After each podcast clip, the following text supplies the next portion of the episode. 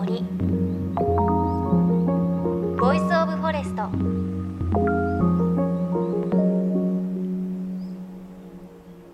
おはようございます。高橋真理恵です。さあ実りの秋になってきましたね。皆さんいろいろ秋の味覚楽しまれているでしょうか？あの我が家では毎年柿の木があって柿を取るんですけれども今年もいい感じにタワーとなってきました。まだ緑色ですがここからね色づいていくんですよね。あの去年もたくさん結構柿を取って去年すごく美味しかったのであのよくこう柿とかってこう表と裏があって去年美味しかったら今年はちょっとそんなに美味しくないとかいう話もあるので今年はどうかなと思って楽しみに待っています。またこう実ったらね持ってきてちょっとスタジオで食べたりしたいななんていうふうに思っています。さあ JFN38 曲を結んでお送りします。命の森 Voice of Forest。さあ今週は千葉県鴨川から収穫の秋ならではのレポートをお届けします。場所は鴨川自然王国です。大山千枚田という日本有数の棚田で有名な土地にあって自然体験農業体験のできるところです。先週ゲストで来ていただいた歌手の八重さんが反応反歌手の生活を送っているというこの場所で秋の収穫を体験させていただきました。はい、そして、えーこのファンクラブイベントは田んぼで米を作るっていうコンセプトでちょっと変わったファンクラブだと思います。こんなファンクラブ多分他にないと私は思ってるんですが。はい、15回目ってことですね。15年目のいよいよ稲刈りということなんで。すごい今年はいいよね。いい感じで倒れてもいないしびちょびちょでもないと 思ってますので。はいみんなで最後まで頑張ろうイエーイ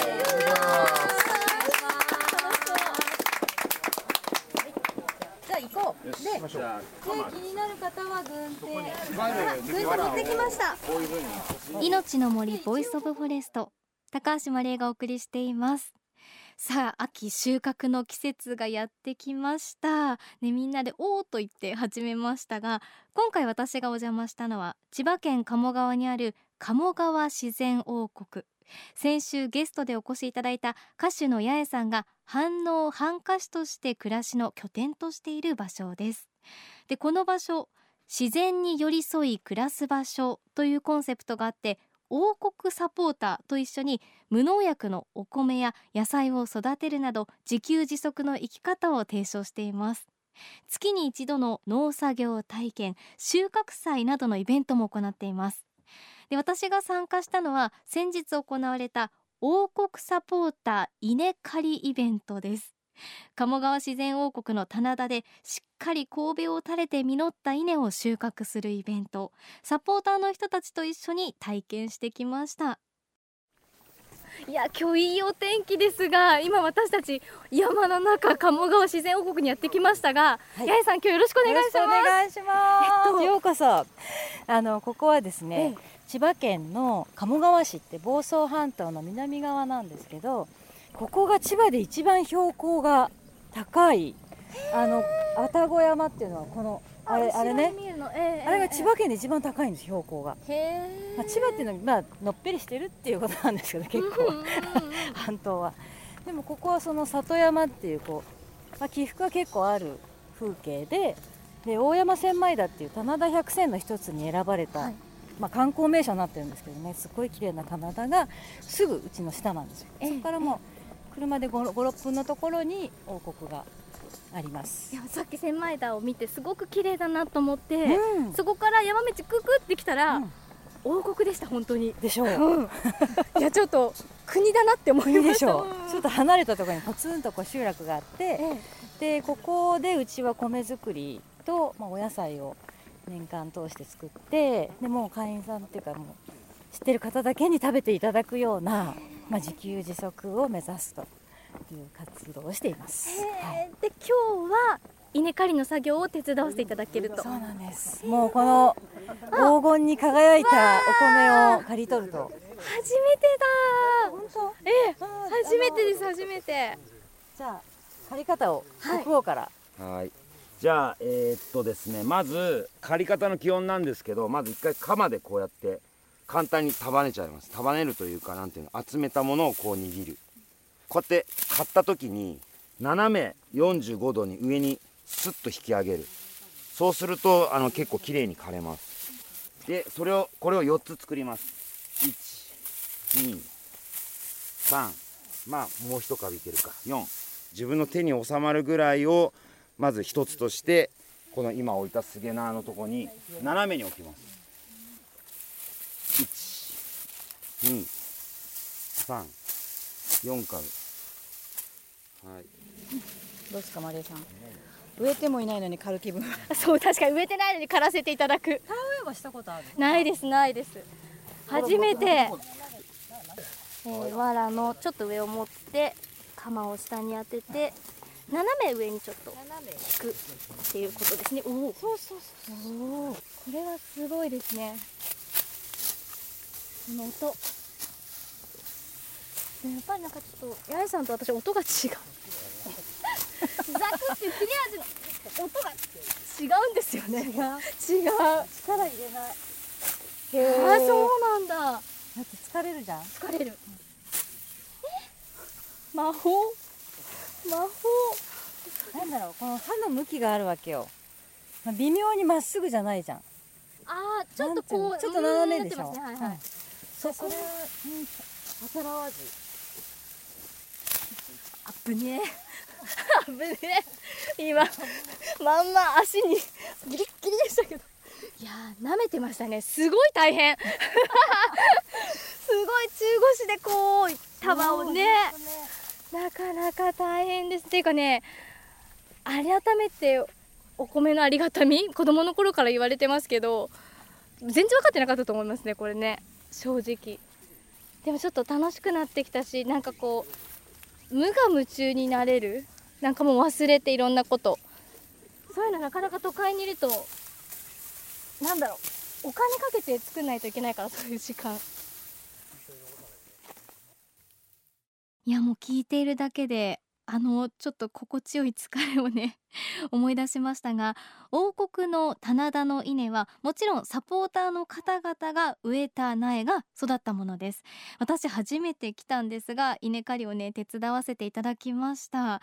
お手伝いをした作業はまずこう鎌で稲を刈ってその稲を束ねてその後に竹を組んだ物干しにその束ねた稲をかけて乾燥させるという工程をお手伝いさせていただきました。あのこの日サポーターの方10人近くが集まっていてあの大阪から参加したという方もいらっしゃいました。いや初めての稲刈り本当に大変で八重さんがこう鎌で稲を刈るとさっといくんですが私力が入っちゃうんでしょうね。全然こうさっといかなくてさっといったと思ったらそのまま足に直撃して長靴履いてなかったらえらい大惨事になったなっていう感じもしました。でもあのずっと中腰であの稲を刈るって作業本当に大変なのでちょっとね舐めてたなっていう感じもありました。であの稲刈りを始める前にこう注意事項がいくつかあって一番びっくりしたのがあのマムシがいますと。マムシに噛まれると大変なので気をつけてくださいということでよくこう虫に縁がある私は本当にドキドキしていたんですがドキドキしながら稲刈りをしていたらある虫の死骸を見つけました。それはザリガニです。死んじゃってる？うんザリガニがすっごい厄介なのあ厄介なんですか？そうなんか食べてくれるものとかかと思ったらそんなことない。うん、ザリガニが植えた直後のちっちゃい苗を、なぜか切っちゃうんですよ。チョキチョキチョキ。ハサミ。なんでだろう。ハサミになんかな当たるから。わかんないけど自慢したいんだかわかんないんだけどハゲになっちゃうんです。田んぼが。ほいでうちすごい今年被害を受けて上の方もスッカスカになっちゃって。すごい。ザリガニの敵は誰だってすごい考えたの。誰ザリガニの敵は子供だと思って。確かに。子供を田んぼに放てとか言ってザリガニ釣りとかあさー確かにでも半端ないよ。何千匹とか取れちゃうもん。え？びっくりする。っていうかうえーって思うよ。そんないるんだ。であと何？イタチ系とかアライグマも多分ザリガニは好きでそれで追っかけて中に入ってる様子があったのででザリガニもね食べると美味しいんだって。いやだってノルウェーとか食べますよねザリガニね。でうちに来れば食べ放題だ。あじゃあいいですね。ねザリガニ。取り放題食べ放題みたいな。そう。昔はこういうあぜに土壌だとか今今も土壌いますね。土壌とかうなぎがいたんだって、うなぎ？うん、どっから来たんですかね？で海からこう川をそっかそっかそ上がってくるんだけどでこういうあの田んぼのあぜにいたらしい。へえすごい。でさ米とさうなぎでさうな重じゃん。すげえ。本当だ。やばいですうな重時給みたいなできるからうな重になる。すごい、うんでも最近本当にそういう戻そううなぎを戻そうみたいな、はいはいはい。川をきれいにとか護岸工事を、まあ、あのしないようにとかっていうので帰ってくるし川があればそういうのを復活させてる人たちもすごくいっぱいいるんですけど。すごいな。ねえ。さん今後ろに竹が？来ましたが。長い竹と、はい。ちょっと短めの竹をはい。数本今運び込んでて、田んぼに今買った稲わらを束ねたんですけど、はい。それをかけていく端かけしていくんですけど、それで天日干しします。天日乾燥。でなんかお日様で乾かすと甘みが強まるんだって。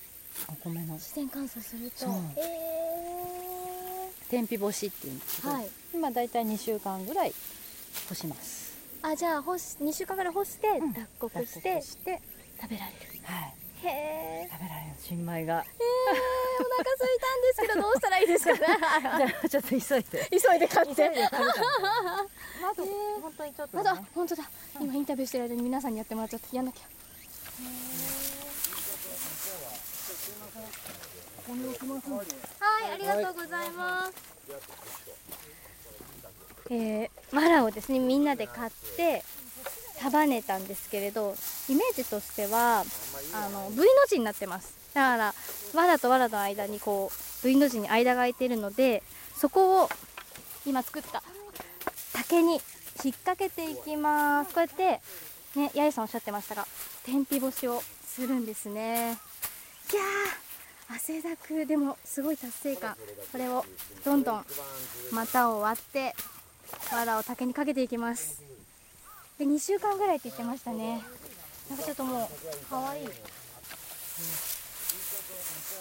今思ったけどあの日本昔話の世界に入ったみたい。みんなで一緒に稲買って束ねて干してなんかこう今日初めてお会いした方も多いけどでもなんか一個のことやってるからすごい仲間意識というかやっぱ上手い方には教えてほしいし上手になりたいし。よ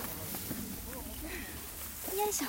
どんどん埋まっていくのが気持ちいい。ねえいいですね。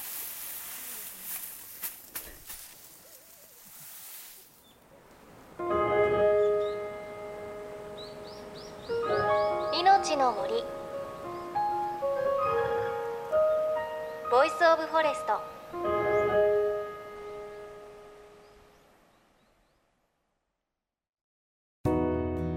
「JFN38 局では東日本大震災で被災した沿岸部に津波から命を守る森の防潮堤を作る鎮守の森のプロジェクトを支援する募金を受け付けています。この命を守る森づくりに取り組んでいる AIG 損保は中小企業を災害や事故から守る損害保険のラインナップビジネスガードを法人会会員企業の皆様に提供しています。AIG 損保ではビジネスガード新規契約1件につき1本のどんぐりの苗木を植樹する命を守る森づくりを通じ被災地の復興全国の防災減災に取り組んでいます。詳しくは番組ウェブサイトをご覧ください。命の森 Voice of Forest。今朝は千葉県鴨川市にある鴨川自然王国の稲刈り体験お伝えしました。いや本当にね楽しかったんですよね。あのこの日すごく暑くてもう多分私今年で一番汗かいたんじゃないかなっていうぐらいもう汗をかきながらの労働でした。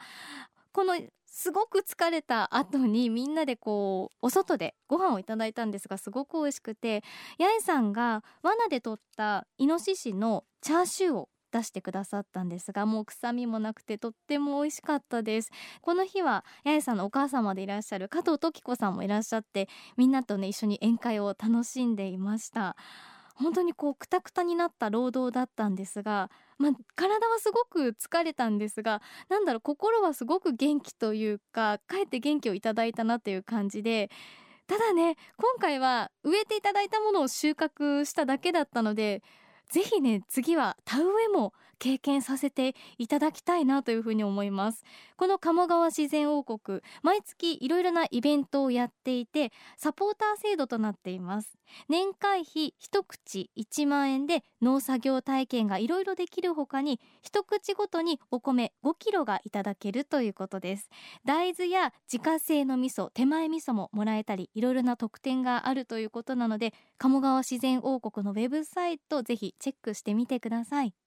そして番組ではあなたの身近な森についてメッセージお待ちしています。メッセージは番組ウェブサイトからお寄せください。命の森 Voice of Forest。お相手は高橋真理恵でした。この番組は AIG 損保の協力でお送りしました。命の森。の森。 Voice of Forest。